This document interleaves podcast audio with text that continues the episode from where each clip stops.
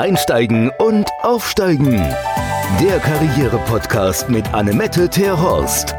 Für alle, die wollen, dass ihre Arbeit mehr als nur ein Job ist. Ja, hallo, herzlich willkommen wieder bei Einsteigen und Aufsteigen. Ich bin Annemette Terhorst und Sie hören gerade meinen Podcast mit Tipps und Geheimnisse für die berufliche Weiterentwicklung. Letztes Mal hatten wir ja Lilly bei uns, unsere Fotografin, und in dem Zusammenhang haben wir noch mal darüber gesprochen, dass sie noch mal gucken im Internet, wo überall sie abgebildet sind. Und das habe ich natürlich für mich auch noch mal gemacht. Und oh, ja, fast alle Fotos sind tatsächlich, die auch auf der Homepage und überall stehen. Eins habe ich noch äh, gefunden von den Anfängen. Oh, man sieht ja schon echt süß aus, ne? wenn man äh, äh, sich dann wieder fast 20 Jahre äh, früher sieht. Ja, und die Bilder, die ich jetzt zum Beispiel mein WhatsApp Bild. Davon sagt jeder, oh, ist das ein schönes Bild. Und äh, das, äh, da muss ich immer äh, innerlich, ähm, wenn ich das sehe, dann freue ich mich immer, weil das war das Bild, das ist vor ein paar Jahren gemacht, als ähm, ich so frisch verliebt noch war. Und irgendwie habe ich das Gefühl, man sieht das. Und das haben wir damals mit, mein Freund und ich haben beide so ein Bild machen lassen. Und auch sein Homepage-Bild ist äh, aus der Serie und kommt auch immer so gut an.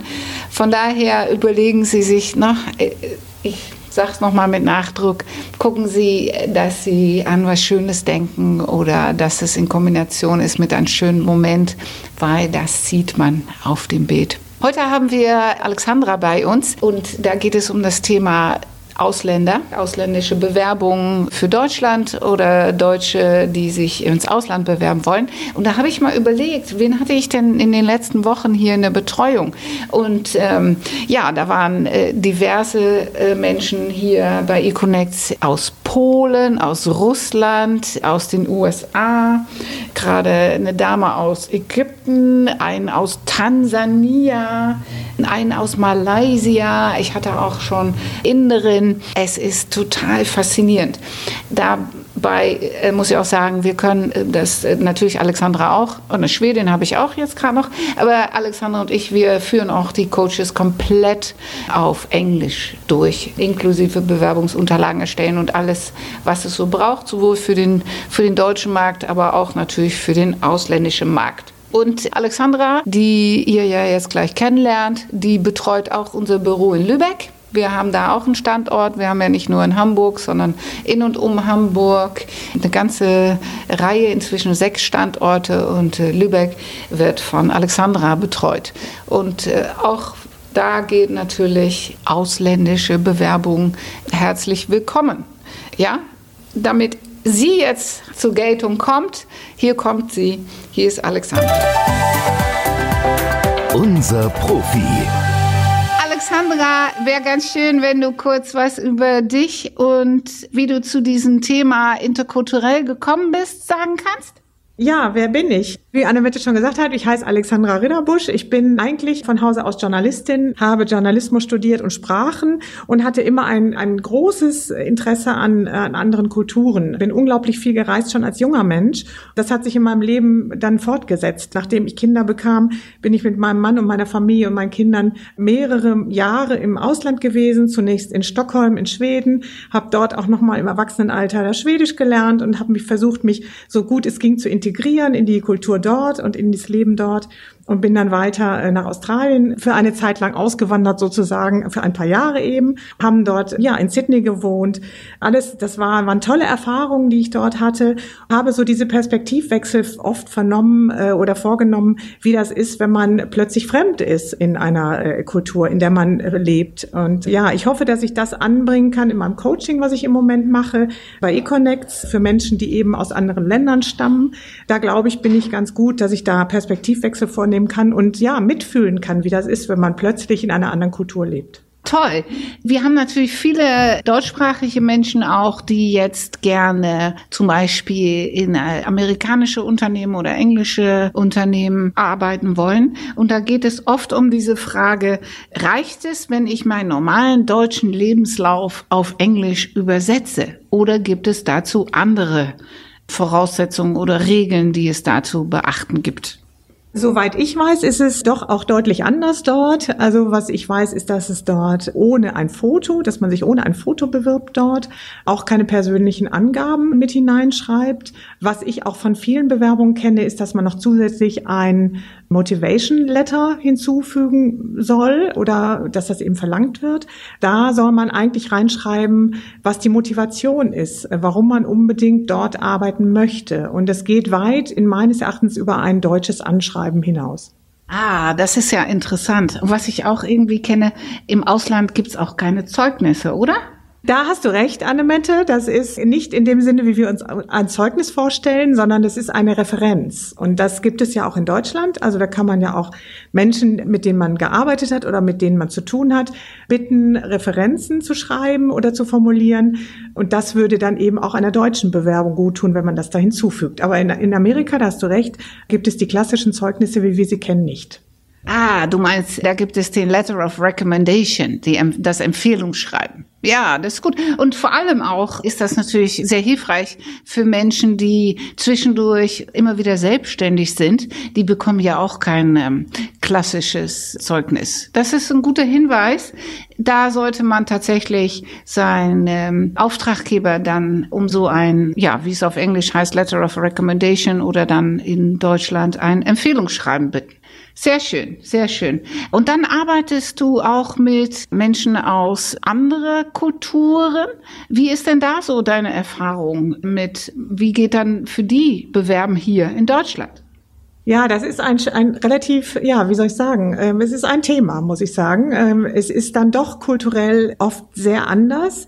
Erstmal, was Formalien angeht, aber auch zweitens, was viel wichtiger eigentlich ist, ist der erste Schritt, wenn man sich bewirbt, nämlich seine Abschlüsse anerkennen zu lassen. Und das ist ein, ein ganz großes Thema in Deutschland, weil äh, ja, das in Deutschland eben über gewisse Stellen geht, die man kennen muss und die man wissen muss. Und da kann man dann seine Abschlüsse, seine Berufsabschlüsse, seine Schulabschlüsse und auch seine Hochschulabschlüsse anerkennen lassen. Da wird dann genau drauf geguckt, auch inhaltlich. Was hat man gemacht in der Ausbildung? Ist es dementsprechend, was sich Deutschland unter einem derartigen Ausbildung oder Studium versteht? Und wenn das dann deckungsgleich ist, dann wird es anerkannt. Dann kann man hier eine Anerkennung beantragen, seinen Beruf auszuüben. Wenn nicht, kann es sein, dass man eine Empfehlung bekommt oder eben eine Auflage, dass man dann noch entweder eine Art Studium oder ein paar Semesterstudium oder eben auch eine Ausbildung noch in Deutschland absolviert. Also da, daher, das hängt ganz, ganz doll davon ab, was man mitbringt an Papieren, wenn man aus dem Ausland kommt, wenn man dann eben in Deutschland arbeiten möchte. Und erfahrungsgemäß gibt es ja, das gibt es ja nicht nur mit Menschen außerhalb der EU, sondern das ist auch mit Menschen innerhalb der EU. Wenn ich jetzt so kurz Revue passieren lasse, welche Menschen wir im Laufe der Jahre betreut haben, es ist egal, ob man aus Spanien oder aus Polen oder aus Russland oder Syrien kommt. Überall geht das mit den Auflagen, weil es ist, äh, ja, es ist sogar schon schwierig, wenn man von Hamburg nach München oder umgekehrt versetzt werden will, da geht noch nicht mal alles.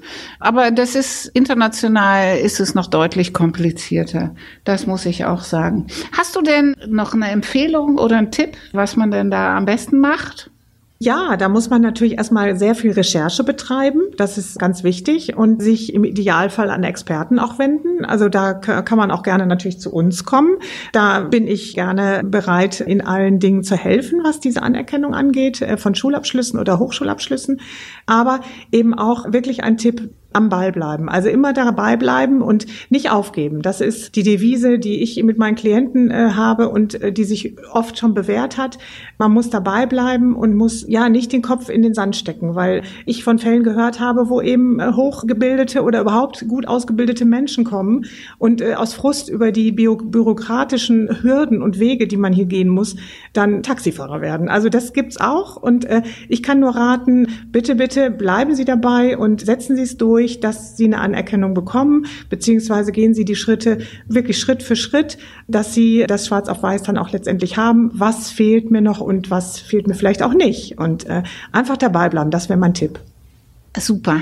Wie wichtig ist denn die deutsche Sprache? Ich habe ja mal vor Jahren einen Job nicht bekommen mit der Begründung, mein Deutsch sei nicht gut genug. Das gibt's ja immer wieder. Gibt es denn da Bereiche, wo du sagst, da äh, kommt man mit, mit Englisch oder mit einer anderen Fremdsprache auch über die Runden? Oder wie wichtig ist deiner Meinung nach perfekt Deutsch zu sprechen in Deutschland?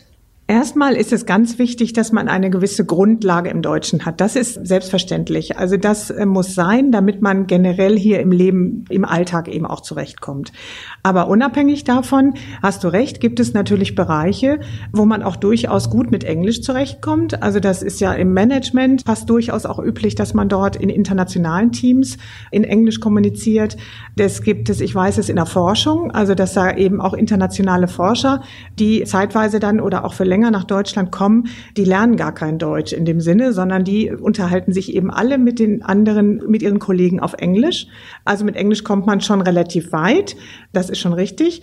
Und äh, natürlich kann man immer auch mit den Sprachkenntnissen, die man mitbringt, auch punkten. Also das ist unabhängig jetzt von Englisch. Auch alle anderen Sprachen sind immer ein Pluspunkt. Und äh, man kann das auch einsetzen, indem man eben dann übersetzt für Menschen, äh, die das nicht sprechen. Also man kann doch mit Sprachkenntnissen immer, immer ganz viel erreichen. Hinzu muss ich noch sagen, kommt natürlich Berufe, die viel Kundenkontakt haben. Das sind natürlich dann primär Berufe oder Positionen, wo man wirklich doch sehr gut Deutsch sprechen muss und wo es auch verlangt wird von einem. Ich kenne einen Fall von einem Apotheker, der eben gekommen ist aus äh, einem arabisch sprechenden Land und da wird doch auch verlangt, man muss vor der Apothekerkammer eine Fachsprachenprüfung ablegen und da wird eben das C1-Niveau verlangt und das C1-Niveau ist das höchste Sprachniveau, was man haben kann in einer Fremdsprache und das ist auch durchaus verständlich. Also dieser Mensch wird in seinem Beruf viel mit Kunden umgehen und da muss er einfach auch Feinheiten verstehen können. Da darf es keine Missverständnisse geben. Deswegen ist das in diesen Berufsfeldern Voraussetzung, dass man sehr, sehr, sehr gut Deutsch spricht. Ja, deutsche Sprache, schwierige Sprache. Das stimmt schon. Es gibt ja auch Menschen, die kommen aus dem Ausland, die sprechen durchaus ganz viele Sprachen, nur kein Englisch. Und wenn in Deutschland in einer Stellenbeschreibung über eine Fremdsprache gesprochen wird, die erwünscht wird, ist ja meistens Englisch. Und auch da geht, lassen Sie sich nicht davon abhalten, sich zu bewerben. Ich habe zum Beispiel eine Bulgarin betreut, die sprach äh, Bulgarisch und Russisch und Serbokroatisch und was weiß ich, was die alle sprach und Deutsch, nur kein Englisch. Und sie war total frustriert und verunsichert und sagte, äh, ja, immer, immer wenn ich irgendwo hinkomme, wollen die gleich wissen, ob ich, ob ich Englisch spreche. Und dann haben wir eingeübt, dass sie dann diese Frage beantwortet mit, na, mit die Frage, sprechen Sie Englisch? Dass sie dann sagt, naja, ich spreche Bulgarisch, Russisch und Serbokroatisch. Ich denke, das ist ein guter Ersatz für Englisch. Weil Englisch, wenn, gibt es natürlich schon genug. Und das hat ihr tatsächlich auch ihren neuen Job beschert, weil sie jetzt in der Kundenbetreuung, in der internationalen Kundenbetreuung arbeitet, auf dem Posten, wo es jetzt nicht um Englisch geht. Das denn nur so an Erfahrung, was das Thema Fremdsprachen anbelangt. Ich würde mich echt freuen, Alexandra, wenn du auch noch ein bisschen aus deiner Erfahrung schilderst, weil du hast ja oft auch selber in diese Situation dich befunden, wo vielleicht die Fremdsprache auch nicht zu 100 Prozent die Feinheiten schon innehattest, oder? Genau, da hast du recht. In Schweden habe ich dann mich hineingestürzt in die Kultur und habe Schwedisch gelernt was okay ist für jemand, der Deutsch ist. Ähm, das ist eine Sprache, die fand ich nicht so schwer zu erlernen. Ich hatte schon das Gefühl, dass ich relativ flüssig dann auch war nach einer gewissen Zeit und habe aber trotzdem festgestellt, dass ich nicht wirklich integriert war. Also das ist, äh, natürlich ist Sprache wichtig und ist ein wichtiger Faktor, aber es dauert seine Zeit. Man muss sehr viel Geduld haben.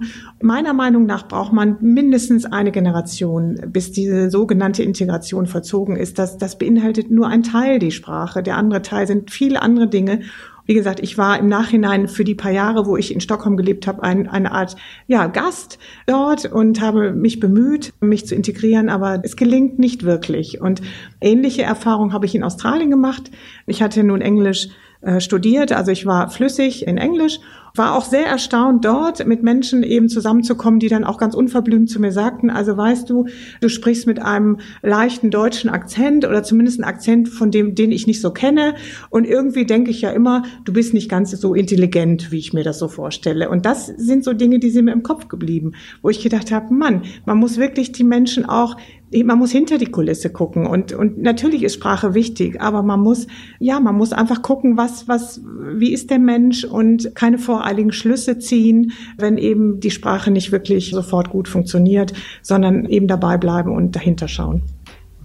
Ja, da hast du völlig recht. Dieses Thema, die Koppelung, die habe ich ja auch immer wieder in Deutschland, die Koppelung zwischen Intelligenz und Sprachbeherrschung. Und das ist echt irrtümlich.